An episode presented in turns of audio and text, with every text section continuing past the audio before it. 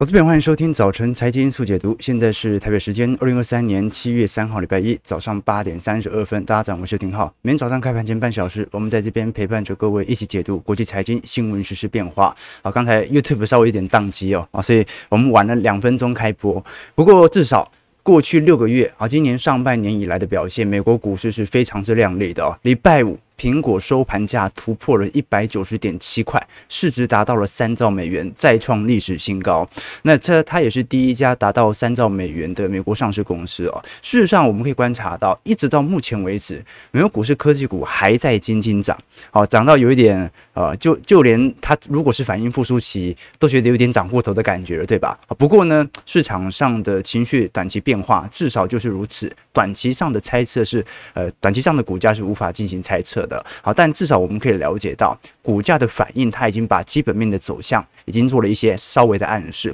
那股价是否涨过高，就等第三季的财测出现了。事实上，纳指周五还上涨了一点四五 percent。周线涨幅有两个趴，六月份涨幅是有六点五九 percent 的，连续四个月上涨了，季涨幅又是二点八一 percent。今年上半年以来，涨幅是高达三成一哦。那费半的部分，上礼拜涨了也涨了四点七 percent 啊，季涨幅是高达十四趴。标普五百指数同样周涨幅是两趴，月线六点四趴。季涨幅八点三趴，道琼表现最弱，但是呢，呃，连防御性类股都受到市场上的资金满盘，足以彰显资金的回流到股票市场的力度。我们先做一个呃纵观好了，基本上从今年以来。表现最为亮丽的资产，很明显还是属于呃最为风险资产偏好的比特币。比特币今年以来涨幅是高达八成二。那当然了，哦，因为它距离高点比较远，所以弹幅即便有八成二，离它的历史高点仍然有非常长的一段距离。那纳指追踪的 QQQ ETF 啊，涨幅大概是三成九左右，今年以来的报酬。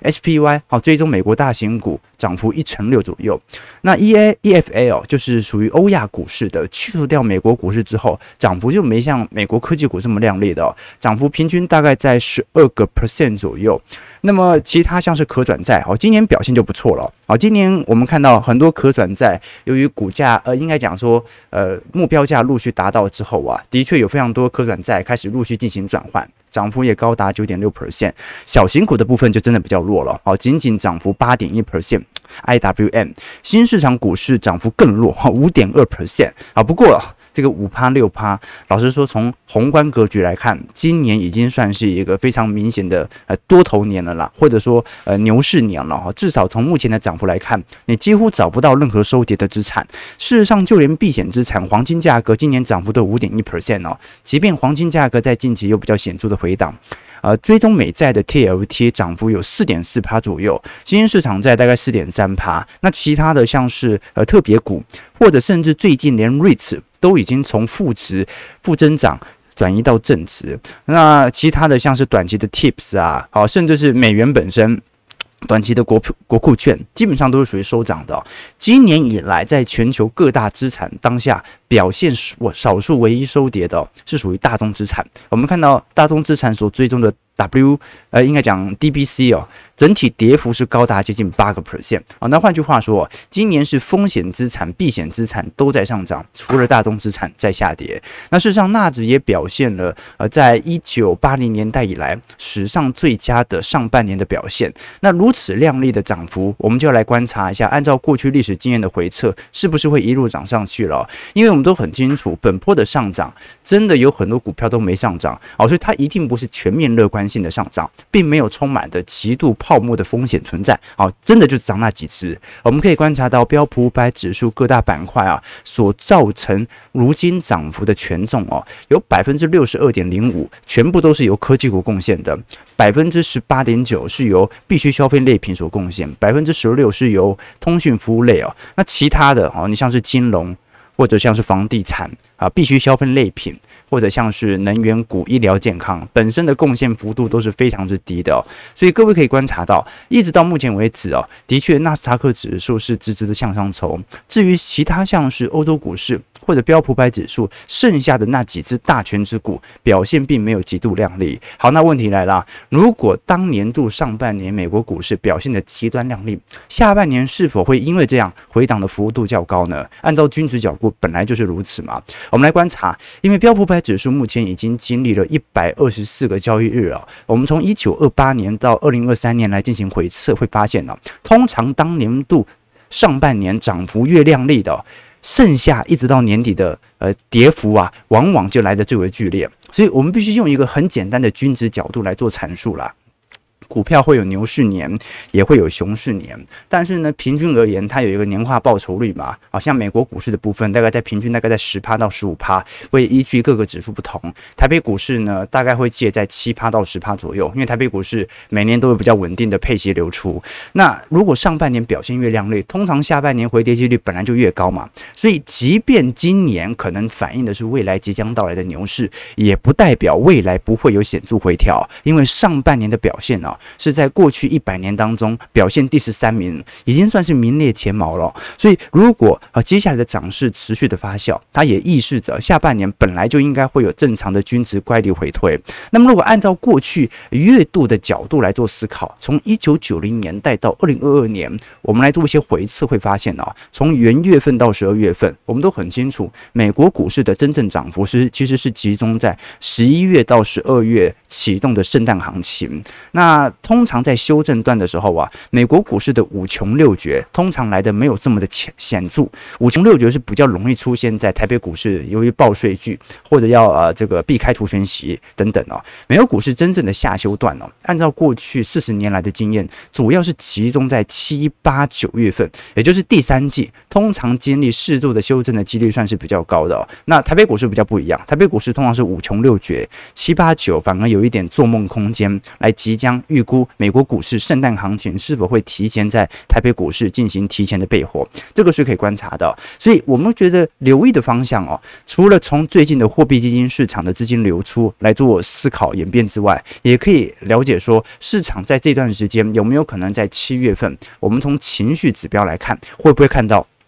市场出现全面乐观的迹象，因为很明显嘛，你看小台现在啊，这个很明显全面看多之后啊，股价就有比较显著的回档啊，那么是不是代表着在整个第三季七八九月份市场？可能有一个全面看多的心态，这个看多心态可能是到时候的数据啊，有可能是通膨哎开始显著下滑，或者其他相关数据啊。但带动市场的热情开始加强之后啊，股价往往就会走一个比较适度的修正段，让新一波的套牢量能够有所出现啊。事实上，我们看到在整个六月份的标普百指数表现当中，成分股啊四百五十四只是实现上涨的。就算涨这么多，你发现还有五十只股票是完全没有上涨的，而且剩下的四百五十四只股票啊，涨幅都几乎都在五趴以下。那换句话说啊，现在的涨幅我们可以了解到，一直涨到今年六月份哦。真的就那几只少数的股票在涨，所以什么时候市场情绪极度乐观可以来做衡量呢？那就是剩下的四百多家公司，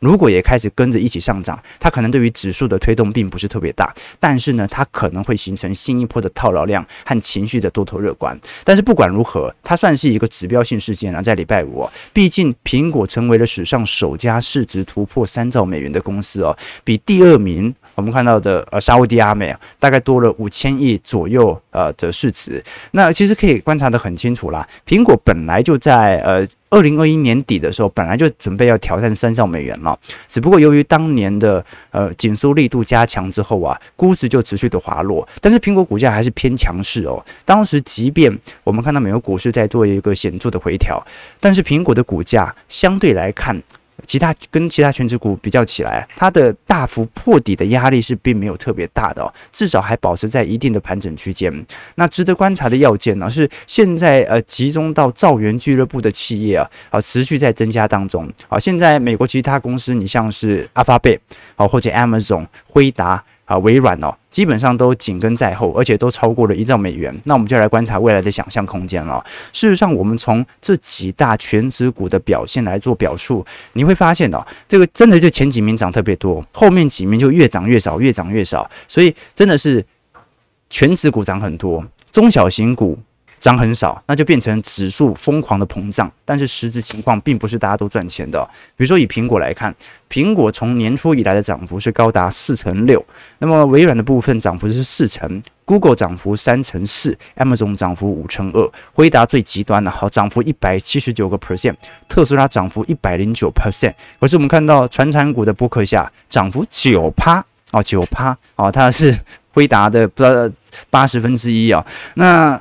脸书 Meta 的部分涨幅是一百三十三个 percent 啊，金融业的 Visa 啊涨幅才一成三，联合健康甚至跌幅九个 percent 啊，好，那其他的像是埃克森美孚啊、娇生等等全数收跌哦。那就算表现还可以的小摩涨幅也就八点五 percent，沃尔玛涨幅九点六 percent，然后 Mastercard 涨幅十一个 percent，几乎全数都输给呃标普百指数啊。好，那博通的部分涨幅五成六，所以看得出来了，什么可口可乐啊也收跌，百事可乐表现也不是特别好，雪佛龙表现也很差劲，都看得出来，今年又重新回到科技股当道的格局。那么我们这个时候就要回来聊一下经济数据的变化了，因为叶伦在礼拜五其实发表了记者会哦，重申对于美国经济的乐观态度哦。他说，即便经济增长放缓，美国仍然能够维持强劲的劳动力市场。他也预估通膨还是有机会下弯的。那事实上，我们从领先指标呃花旗的经济指数来做观察，就有比较显著的了解了。各位可以观察到，这个花旗经济指标哦，和传统的经济指标最大的差别在于，它是一个动量指标。比如说，有时候我们看美国的经济数据哦，或者看台湾的外销订单哦，你会发现跟价格有点都不太起来。对吧？就是它的时间差其实距离蛮远的。比如说，我们的外销订单哦，已经连连连八黑还连九黑了吧？好好几个月了，快一年了，对不对？外销订单一直年增率一直在下滑当中啊。可是股价从去年十月底就涨到现在了，所以它的时间差其实拉得很远哦，它是拉到六到九个月以上哦。但是花旗经济指数哦，它的这种意涵的领先指标就算是蛮明显的。怎么说呢？花旗经济指数它衡量的是市场的预期跟它公布数据当中的。落差，它衡量的并不是市场单一指标的好坏，它不是说 GDP 正增长还是负增长，它衡量的事情是你如果预估 GDP 衰退负四个 percent，啊，但如果只衰退负三个 percent，即便它是衰退了，但是衰退的幅度比预期想象中还要来得小，它就有机会上行，所以它是一个衡量市场情绪的动态指标。那这段时间其实是真的有经济数据比市场预期明显好转的迹象存在，但是。当经济数据越好，我们就越清楚啊，通膨的风险也越高。事实上，我们看到礼拜五，美国五月份的核心 P C 物价指数年增率还是有四点六 percent 哦。这个虽然比预期稍微低一点点，但是还是保持在高位，明显震荡下不来了，跟过去两个月差不多。那这个是年增率表述哦。如果是从呃月增率来看的话，还是有零点三哦。哦，这说明一件事情。如果我们从今年的物价水平跟去年比较起来哦，第一还在增长，虽然增长的幅度已经开始趋缓，但是跟这几个月比较起来也没有更便宜。各位可以理解哦，我们从物价的表现程度哦，呃，很多人他会在乎的是年增率的变化，但年增率哦，它有极其高低的问题，有时候可能去年基期比较高，就去去年基期比较低之类的。但是如果你要看通膨能不能下滑，你就看这个月跟上个月比较起来嘛，这几个月是不是越来越低啊？即便它可能跟年增率比较起来还是很高，但它有慢慢在下滑，至少是一个呃适合的预期的方向。但到目前为止，我们看得很清楚，红色线也就是美国的核心 PCE 的部分呢，老实说到目前为止哦，仍然保持在一个相对的高位，这是一个蛮大的压力哦。那事实上，呃，这一次油价其实还在下跌，那食品价格老实说也已经有蛮显著的。呃，走跌迹象了。那五月份的通膨的确有缓解，但是很明显，目前工资部门保持的坚固性仍然是极高无比的。那我们现在只能肯定的一件事情就是，最高点是一定过了，但是到底收复这个通膨要多久，其实是困难重重的。我们上礼拜跟大家追踪，呃，鲍尔在欧洲央行论坛当中所提到的论述啊，鲍尔其实。第一个，他提到对于经济的乐观了，但是他同时也对于通膨的隐忧，其实已经非常明显表态了。他认为，按照这种趋势，二零二四年和二零二五年呢，核心通膨都达不到两趴的目标，他认为非常有难度啊。但这个释放的谈话，它到底对于股市是利多还是利空，这就要让大家去解读了，因为。这也隐含着劳动力市场真的比想象中强劲的非常多。那我们刚才提到说，如果接下来的情况是处于通膨的最高点已经过了，但是下行很缓慢，那趋势会为何呢？我们按照过去几轮的经验呢，这张图表呢是以呃零轴，我们看到的当通膨见顶下弯之后。开始换算未来几个月份美国股市的表现，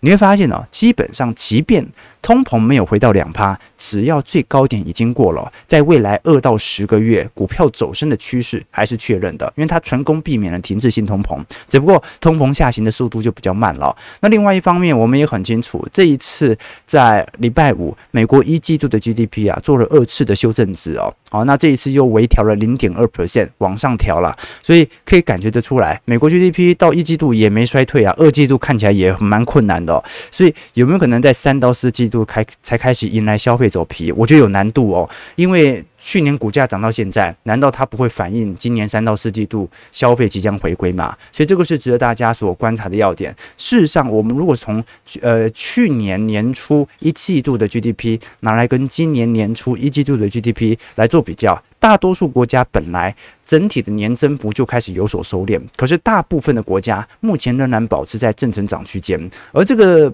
持续保持目前通膨的僵固性，加上经济能够有所支撑的，就跟这一次我们看到的五月份的工资增长再度加速有关。我们可以观察到哦，私营部门在最近五月份的工人工资同比增长了五点八 percent，这个是二零二二年十月份以来的最高水平了。政府的雇员也上涨了五点五 percent 哦。哦，我们都很清楚，在过去呃两年，其实有多国政府啊被迫进行显著呃基本薪资的调高。好，其实其实台湾也调高高了。那台湾老说，适应部门目前尤其服务业的工资调整幅度也非常之快哦。我们当然了，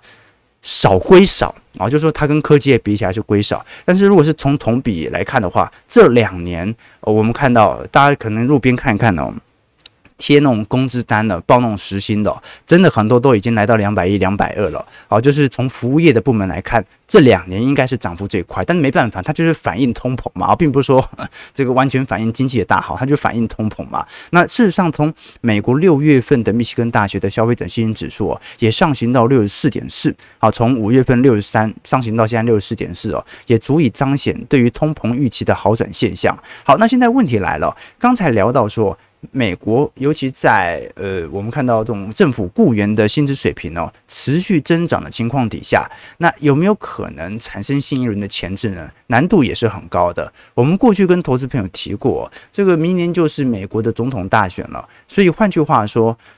拜登会不会采取一些相关性的财政政策，趁着今年能够进行相关法案或者相关行政命令的推出，这可能性是很高的。我们以标普百指数来看呢，啊，美国总统四年的任期啊，通常在第二年遭受到的卖压最为显著，因为其中选举年通常政策充充满着不确定性。好，那如果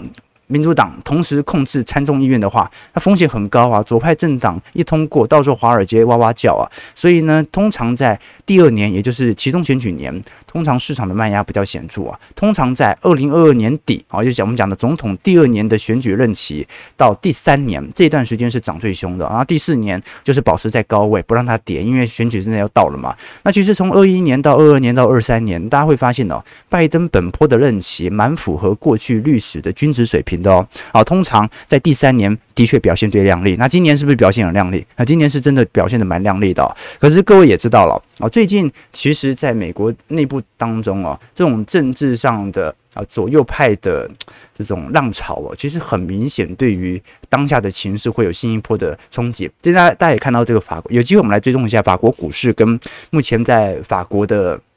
这个示威游行的情况哦，但是我们都很清楚哦，在上礼拜，哦，美国最高法院呢是连续出现了三个判决哦，以对抗目前美国的呃左派浪潮。第一个判决大家应该已经看到了，就是美国最高法院呢是判决各大学。明文优先招收黑人的做法是违宪的，那有些这个大学它会有很明显，为了要避免有种族上的歧视，它会规定啊，比如说呃少数族群啊，或者说部分族群，它会招收多少名额，那么它。这个判决就认为啊，你不能说你到底要收多少黑人，收多少亚裔，招生必须要以成绩为优先来依据，而是不应该以肤色为依据。你不能为了追求政治正确，要求一部电影啊一定要有黑人，一定要有白人。好，所以啊，呃，这个判决的有趣之处就在于它可以扩张到所有的教育和就业体系，任何的机构和企业都不能规定我一定要有多少的黑人名额，或者同性恋名额，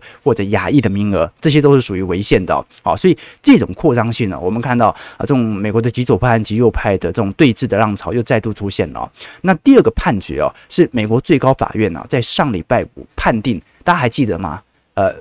前阵子美国的学贷量哦，增幅是非常之高的，因为学生呃学费的上涨幅度调升也很大。但是当时拜登呢，进行了大量大学生的贷款的延期和免除哦。那美国最高法院呢，在礼拜五正式判决，拜登免除大学生贷款的做法违宪。那这笔贷款很高哦，有四千亿美元哦。好，所以呃呃，最高法院是认定了美国政府是没有这个行政权力啊，直接免除这么高额的债券哦。你免除大学生的债务，就是由全体的纳税人买单嘛。所以呃，这个是税法层面的事情，你要重新立法，你不能借由行政命令直接往后延哦。那第三个判决哦，是最近呃最高法院判决科罗拉多州的一个网站哦啊，因为。它是以一个宗教型的网站，他认为有权以自己的宗教信仰为由，拒绝为 LGBTBTQ 的族群来提供服务哦。那目前他认为他们是有权拒绝的，最高法院的判决哦。所以换句话说，这些判决哦，老实说，都某种程度它是一种极右派的这种。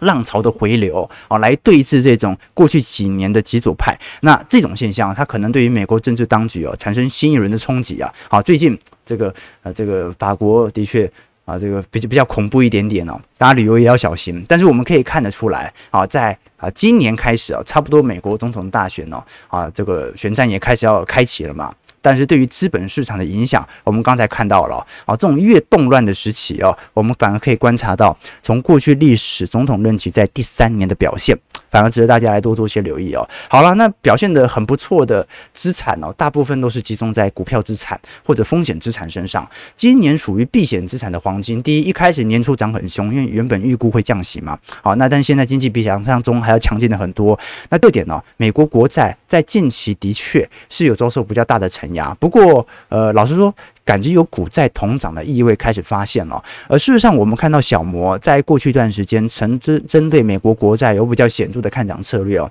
小摩当时的看法也是认为下半年可能是有预防性降息的必要啦。哦，但是预防性降息的目的是在于稳住经济，而并不是经济崩盘。所以当时他针对市场美国国债啊进行大幅度的部件哦。但事实上，从五月初以来，我们看到美国国债一直遭到市场的抛售。而事实上，美国十年期公债的呃期货部部位啊，老实说，在近期也有非常明显的呃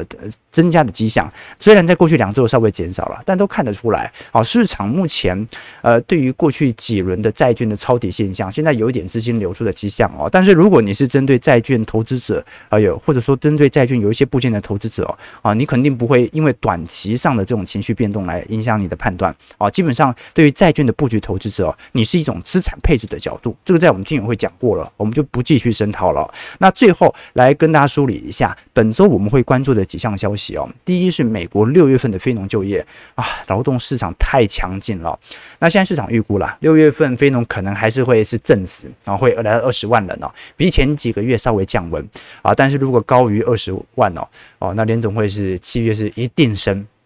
哦，一定升哦，经济比想象中太强劲了。好，大摩当时的预估本来是预估在下半年哦，非农就会进入到负增长，我们就看一下到时候的情况了。再来一点哦，是最近很明显美中数据有显著脱钩的情况。如果真的是全面性的复苏哦，就不会说中国股市哦，唯独跌中国股市。啊，中国是难免会受到那种政策式的影响，但大环境而言，它还是会依循着全球的景气需求嘛。全球需求大好，中国的终端需求会多差呢？那本周一，中国会公布六月的呃财新的制造业偏安那法国兴业银行预估应该会有非常显著好转的迹象。如果没有显著的好转，那就说明第一，中国过去几个季度的。宽松政策，不管是降准和降息，完全没有。因为大家知道啊，人民币对美元今年贬了四趴啊，快五趴了。就是换句话说，这中国大陆的货物啊，相对于其他市场啊，瞬间又便宜了四个 percent 的价位哦。那照来讲哦。这种状态应该要有非常明显的出口拉升啊！啊，你看日本贬值贬了三成，它现在也正式进入到复苏周期啊，对吧？所以如果中国制造业偏爱，如果六月份还是差得很离谱，那本轮的复苏期哦，其实是有一点。扑朔迷离的。那如果六月份数据大好，那至少还可以了解到说它的货币宽松政策开始有呈现效果，同时间复苏期可能有开始显著的拉升状态啊。那另外一个是澳洲央行，澳洲央行目前对于全球欧美央行来看，反而形成了前瞻指标，因为它还在升息哦。那么这一次我们可以观察到，呃，如果现在就业市场还是这么强劲哦，央行还是有可能持续升息一码的空间，来到四点一 percent。那到时候来观察一下到时候的决定啊。最后我们看一下台北股市表现，我们。从线形图上看得很明显，全月涨幅整个六月份涨了三百三十六点。如果合计五六月份哦，好，就是我们讲最为五穷六绝的这两个月，涨幅有一千三百三十六点呐，啊，涨点。那进入到七月份以后哦，这个台北股市第一个面临的很明显就是第二季财报一定惨啊，第二季财报一定惨，因为第二季 你公公布的月营收，按公布的外销订单。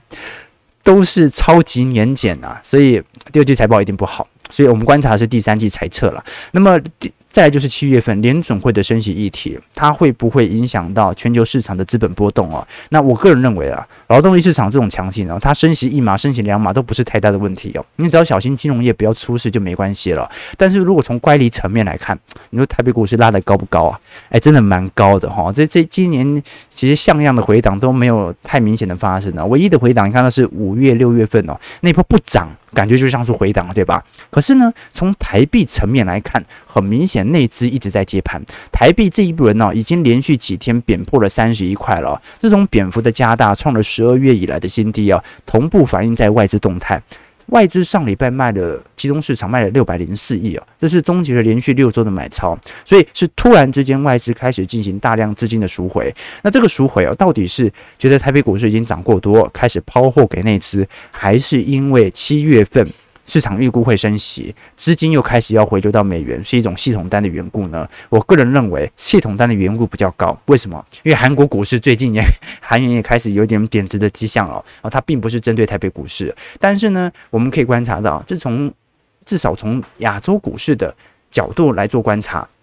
散户大部分都有回归的感觉哦，不只是韩国，台北股市的小台目前也开始回到一个相对的多单意愿了，也就是市场上开始有比较明显的追价。那外资当然你愿意追，我就抛给你嘛。好，不过呢，我们也可以观察到，呃，这样的讯息哦，其实伴随着部分经济的好转哦。韩国过去几个季度啊，其实表现经济是非常差劲的。甚至比台北股市哦，它在本轮衰退的幅度来得更大。我们都很清楚，韩国从二零二一年年底开始哦，就已经连续十六个月进入到贸易逆差。好，换句话说，韩国已经十六个月赚到的钱比买的东西还要来得少了。韩国六月份整体出口，还是较于去年同期衰退六个 percent，但是至少我们可以观察到，从季度和月度的拉抬效果来看，已经陆续回到正值区间了，而且开始进入到顺差了。所以，如果韩国的贸易状况开始有稍微的好好转，我们都很清楚嘛，韩国叫做全球景气的金丝雀啊，它同时拥有汽车的重工业，也有半导体，也有一些创新型产业，甚至也有一些这个文化娱乐业。它基本上是可以代表着全球的经济发展迹象的。那事实上，韩国的失业率在 上个礼拜啊，又创新低了，所以可以感觉到了啊，其实全球的劳动力现象都蛮像的哦。那如果韩国经济哦领先开始进入到好转氛围，是不是隐含着亚洲市场也开始要进入到全面复苏的迹象呢？到时候再来跟投资朋友做一些追踪了。我们今天礼拜一啦，所以主要是稍微跟大家梳理全球股市的概况，然后来从宏观到微观了解一下啊六日所发生的事情。台北股市上涨九十八点，是在一万七千零一十四点，又重新站回了万期。那今天量能的部分稍微有点放大，大概在三千亿左右啊，三千亿左右，那就要看一下接下来几天会不会有明显的针对 FOMC 会议呃利率决策会议纪要的一些谈话释出了。那联总会如果要提前放音，差不多就要在这个礼拜提前告诉大家利率最有可能所发展的方向，到时候来再来跟投资朋友做观察啊。的确 啊，啊最近这个 AI 真的蛮对台北股市的伺服器啊，或者 ODM 厂有蛮大帮助了。对哦，但真的有好到这种地步吗？哦，我反倒反正二季度财报要出来了嘛，我们看一下三季度猜测吧。OK，好，我们看一下投资朋友的几个提问了。啊，贵买刚才也创新高了啊，亚币竞贬啊，哎，那很有趣哦。这个现在亚币在贬啊，但是贵买创新高，就谁在买股票？哎，这外资都走了啊，就大家玩得很开心嘛，对不对啊？OK，OK，OK，对对对对对。还要加息两码，但是股市反而越涨，没错没错。OK，好了啊，今天大家啊、比较踊跃哦。的确，我们看到整个礼拜一的情势哦，到目前为止啊，是真的有一点啊涨到难以置信的地步哦。但是第二季财报和 FNC 会议马上就要出来了，所以你要说有没有一个借口可以回档？其实也差不多，就要看接下来的会议纪要，对吧？好了，那不管如何啦，后续几天我们再来跟投资朋友做一些追踪啊。我们自己的资产部位哦，其实，在我们的会员平台当中，还有我们听友会都已经做了详尽的报告哦，表现是非常亮丽的。但是，当绩效越为亮丽的时候，对于周期投资者来看呢，反而是一种担忧。第一，你无法找到新的时间点来摊低成本价；第二，这种极端亮丽的表现，过去几轮的经验呢，往往伴随着都是资产啊，突然可能会有急缩的现象，对吧？好了，到时候再来跟投资朋友做一些分享。早上九点零四分，如果投资朋友喜欢我们节目，记得帮我们订阅、按赞、加分享。那我们就明天早上八点半，早晨财经速解读再相见。祝各位投资朋友开盘顺利，操盘愉快。